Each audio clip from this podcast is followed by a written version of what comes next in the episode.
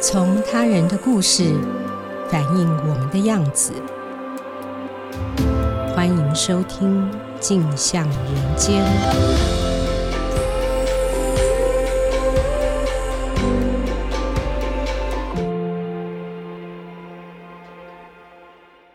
各位听众，大家好，欢迎收听由静好听与静周刊共同制作播出的节目《镜像人间》，我是节目主持人王景华。不晓得大家有没有注意到，卫生福利部国民健康署几个月前公布了一个最新数据，统计出来说，二零二零年台湾新发生的癌症人数为十二万一千九百七十九人，平均每四分十九秒就有一人罹癌。我想，我们身边每一个人大概都有一两个亲友有罹患癌症的经验哦。今天节目特别请来导演陈慧琳来谈这个议题。慧琳，请先和听众朋友打一声招呼。呃，锦华好，听众朋友大家好，嗯我是陈慧琳。谢谢慧玲。慧玲导演呢是金钟奖的熟面孔，她多次拿下金钟奖的导演奖、编剧奖。二零一九年，她又以《你的孩子不是你的孩子》拿下迷你剧集、电视电影导演奖。上台发表得奖感言的时候呢，她说：“我其实很对不起我妈妈，因为我一直生病，让她很担心。也许有一些听众朋友还不晓得，这些年有很多叫好叫座的台剧，呃，慧玲就参与其中哦。除了你的孩子不是你的孩子，还有妈别闹了这些精彩作品呢，大家不晓得都是在她生病期间完成的。慧玲，你愿意跟大家讲述一下自己的近况吗？然后那个病情的状况？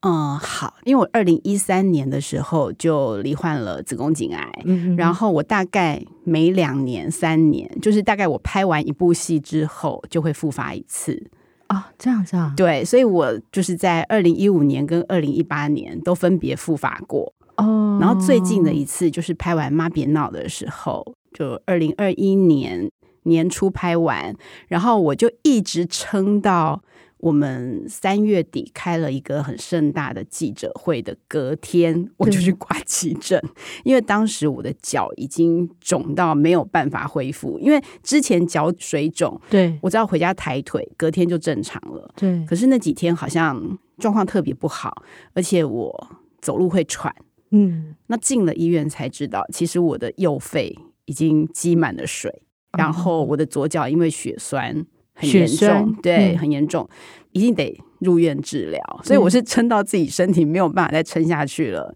才紧急入院。嗯一入院的时候，医生马上就安排做正子，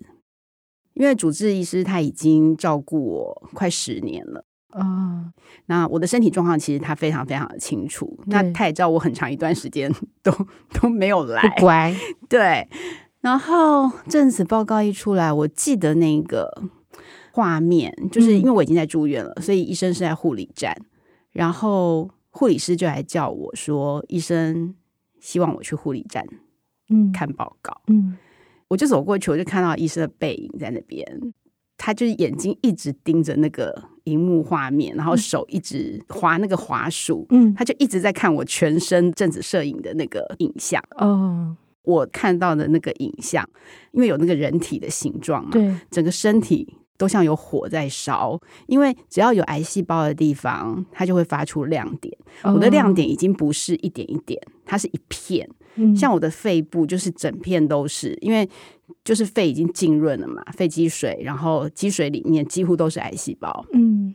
医生一看到我走过去，他马上站起来，嗯，他就一直把我从头摸到尾，他就说：“慧玲，你都不会痛吗？你有没有哪里不舒服？你真的都没有一点点不舒服，没有痛的地方吗？”我说：“没有，我只有脚肿而已，还有很喘。嗯嗯我没有觉得痛。他就从头到脚划给我看，就是癌细胞其实已经到了颈椎。医生跟我讲完了病况之后，因为几乎全身都是了嘛，嗯，我就问他一句话， 我跟他说：“我可以放弃治疗吗？”因为对我来说，那个已经发展到这种情况，我其实是很清楚接下来是什么事。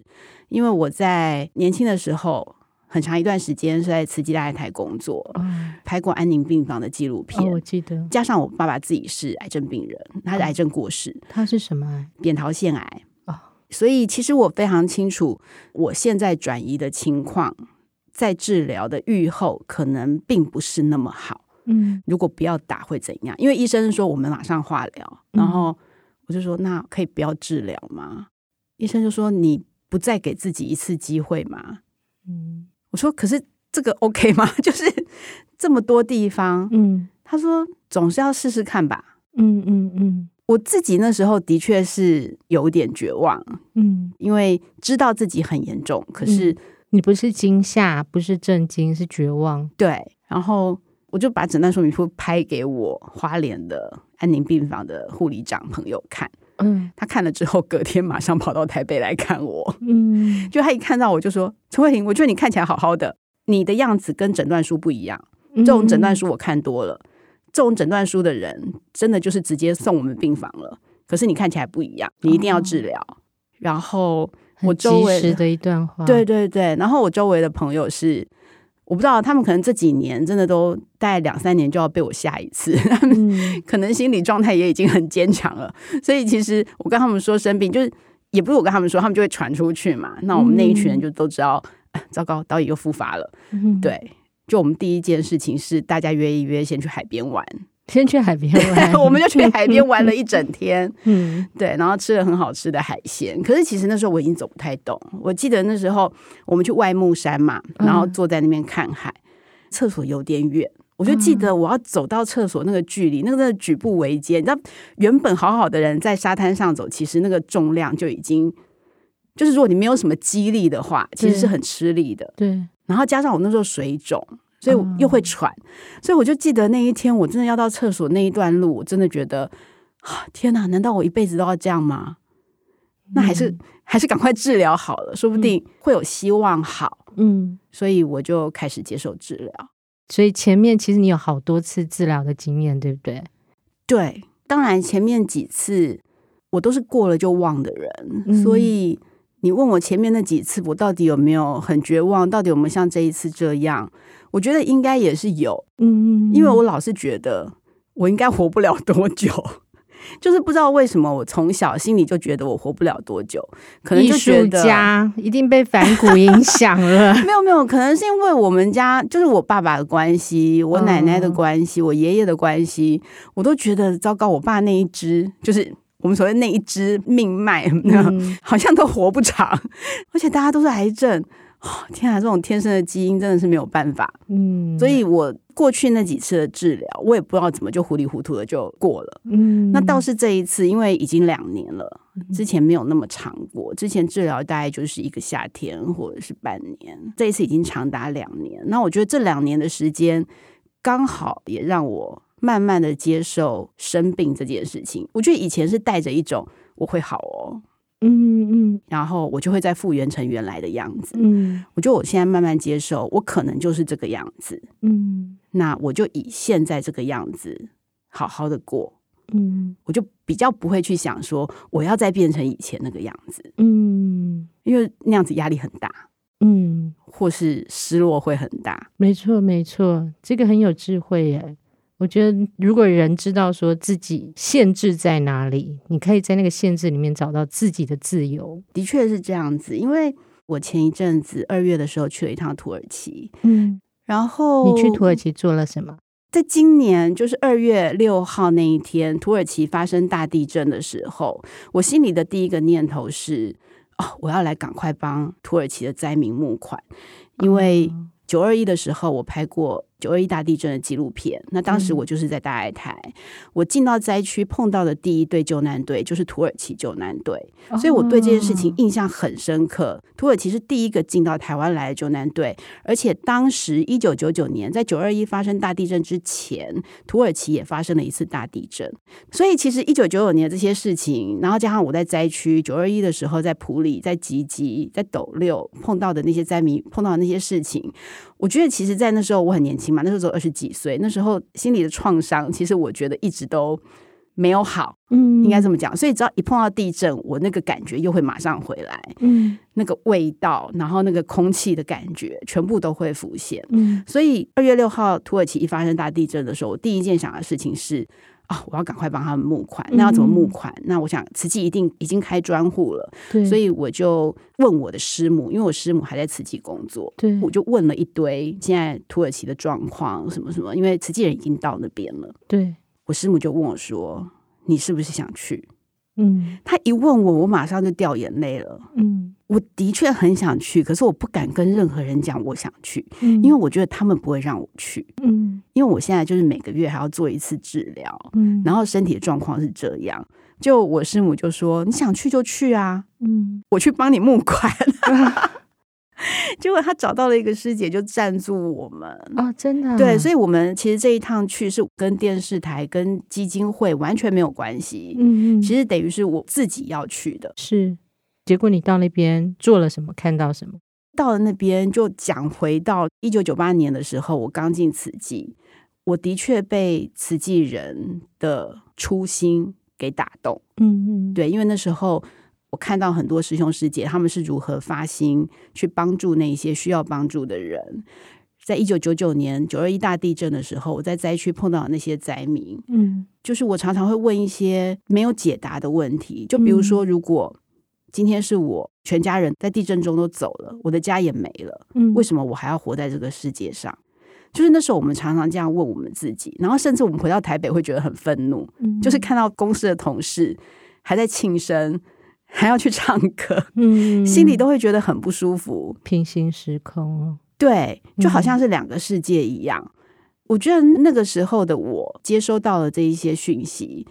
可能太年轻了，还没有办法完全消化。嗯之后的工作又一样一样一样的来，可是现在回头去看，我觉得那一些经验都是非常非常珍贵的。嗯，不管是我跟他们的谈话，不管是我跟他们的拥抱，就是现在想起来，觉得那些其实都是很有能量的。甚至在我年轻的时候，我是不知道那个是有能量的。嗯所以这一次再回去，我很想找回那种心情。而且我常常跟人家说，我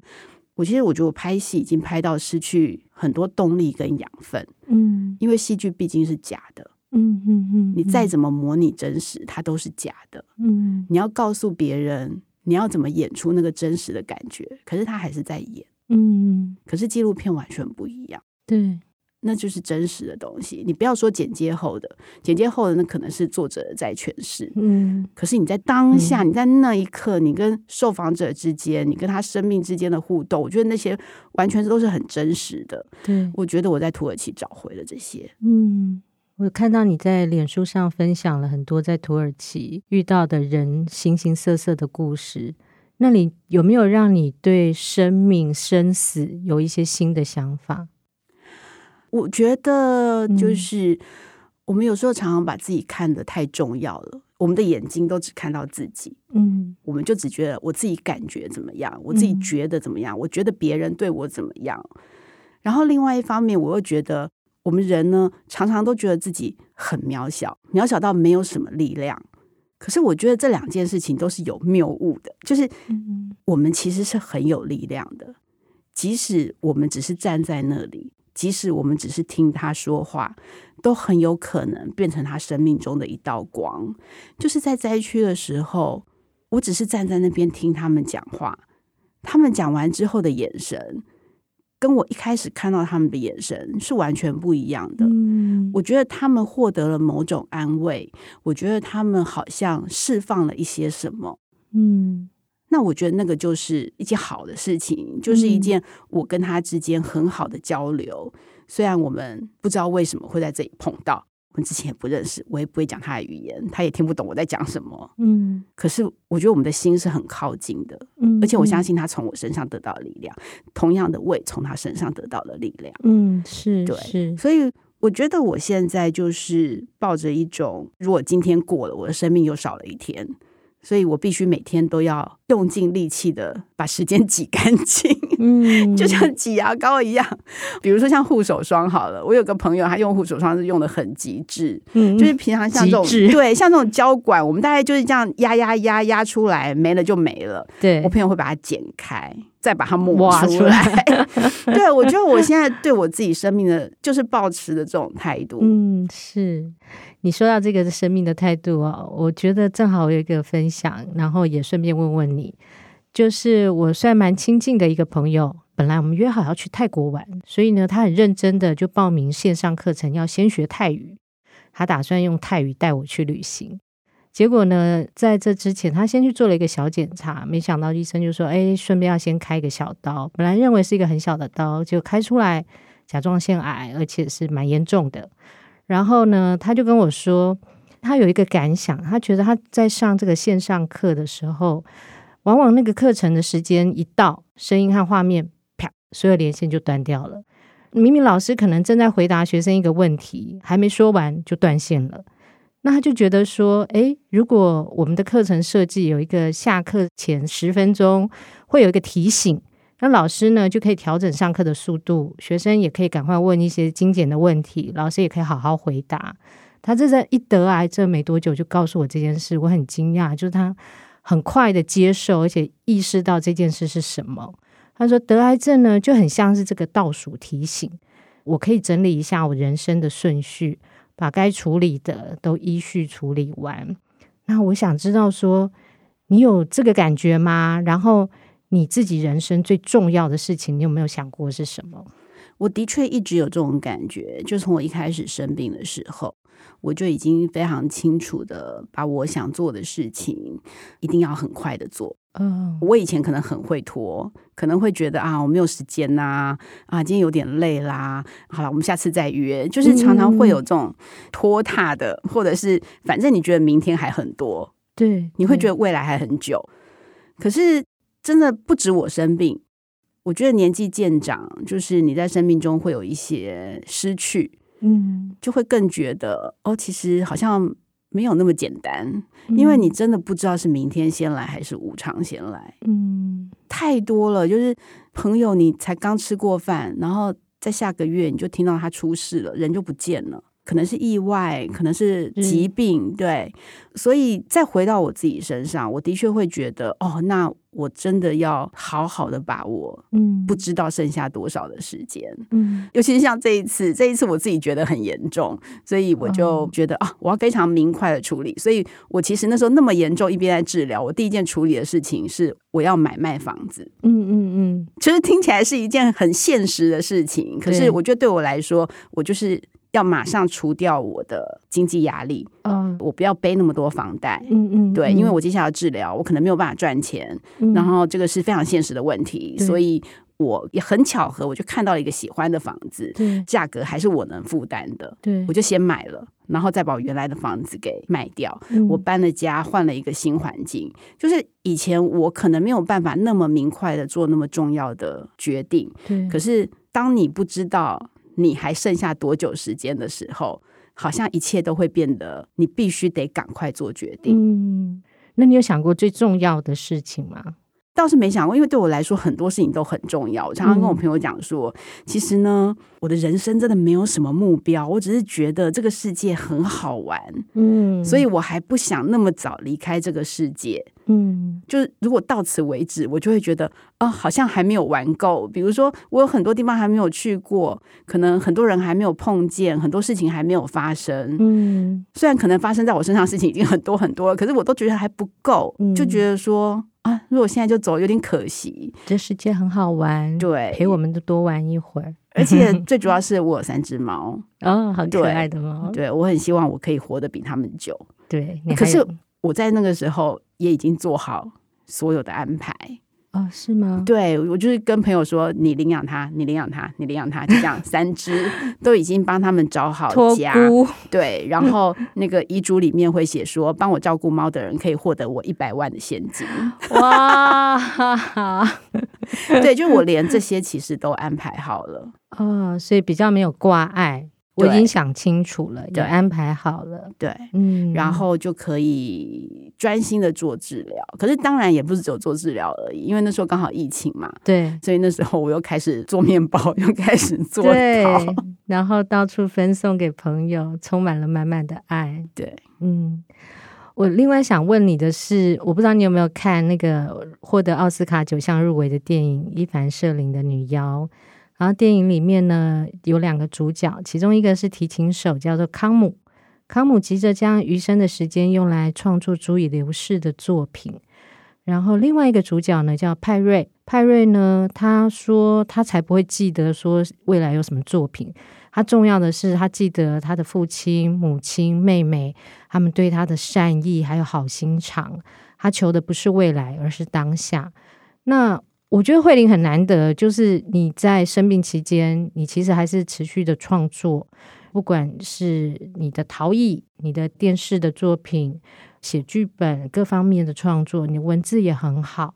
然后你的生活也过得很好，像我是有幸去过慧玲家，她把家整理得非常舒适跟美丽，就是他刚刚讲的换屋的那个环境，真的非常令人羡慕，是一个很会过日子的人。所以你有想过这个问题吗？就是说，你最重视的是当下还是未来？因为我其实另外一个朋友，他是忽然败血症，结果他住院了一个月之后就发病危通知，可是抢救回来。回来之后我去看他，他跟我讲的最重要的事情就是，你怎么还不去写作？就是他最重要的事情是他觉得他要画画，他要留下重要的绘画作品。然后我就觉得，天啊，我的人生不写作没有问题啊。 对，所以你对你来讲呢，你有想过这个吗？有，其实对我来讲，就真的是当下，嗯，因为我真的觉得什么东西都留不住，你没有办法留下什么，就算留下些什么，那又如何呢？你也已经不嗯在了，嗯你也看不到，你也倒不如就是当你活着的时候，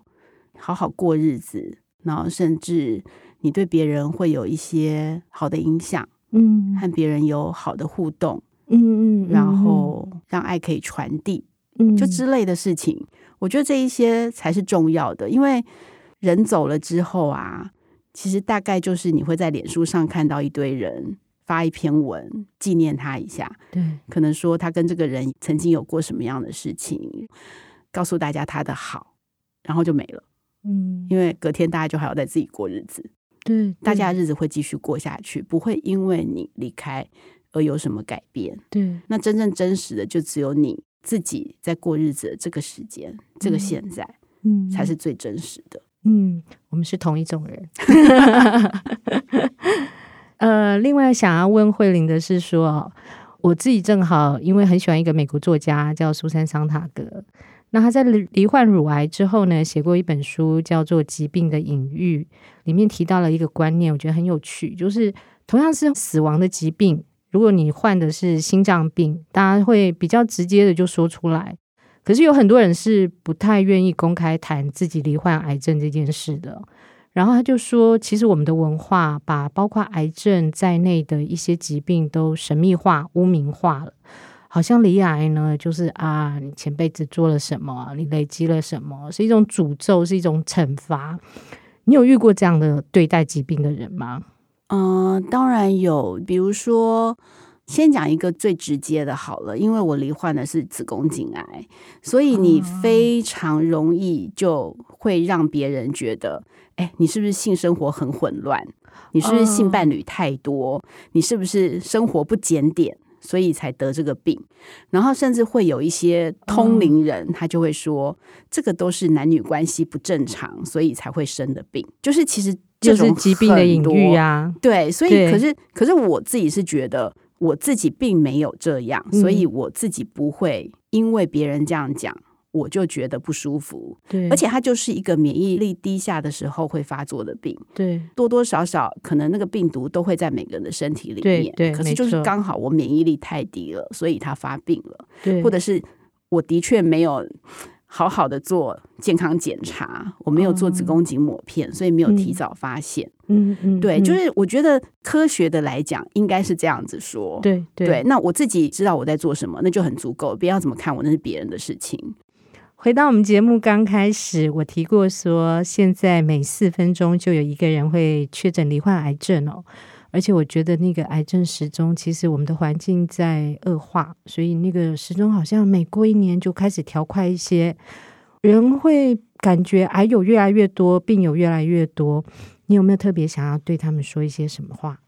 其实我觉得现在真的医学很发达，其实嗯很多以前没有办法治疗的癌症，现在都已经有很特殊的疗法可以尝试。嗯那当然有一些很贵，有一些正在实验阶段。可是就像我的医生，我的医生从来没有跟我讲过我是第几期，他从来没有分期哦。我自己都知道我应该是第四期了，可是他从来没有告诉我说慧玲你现在是第几期。哦，你遇到好特别的人哦。对一因为般医人生他们只会照着教科书的分成对这样子跟病人讲话。对他可能就只会告诉你哦，你现在是第四期，那大概五年存活率只有百分之五，嗯因为这些上网查都查得到。嗯，对，可是我医生从来没有跟我讲过这种话，因为他就说每一个人都是很特别的，嗯对，那个个只是一个几率。是别人对的是一个统其他的计统计。对嗯，可是每一个人真的都是独一无二的，嗯嗯你不知嗯道你现在打了这个药在你身体里面，或者是你做了什么其他的事情，你有可能会痊愈，嗯嗯有可能同样的药用在别人身上没有用，可是在你身上有用，嗯所以他从来不告诉我我是第几期。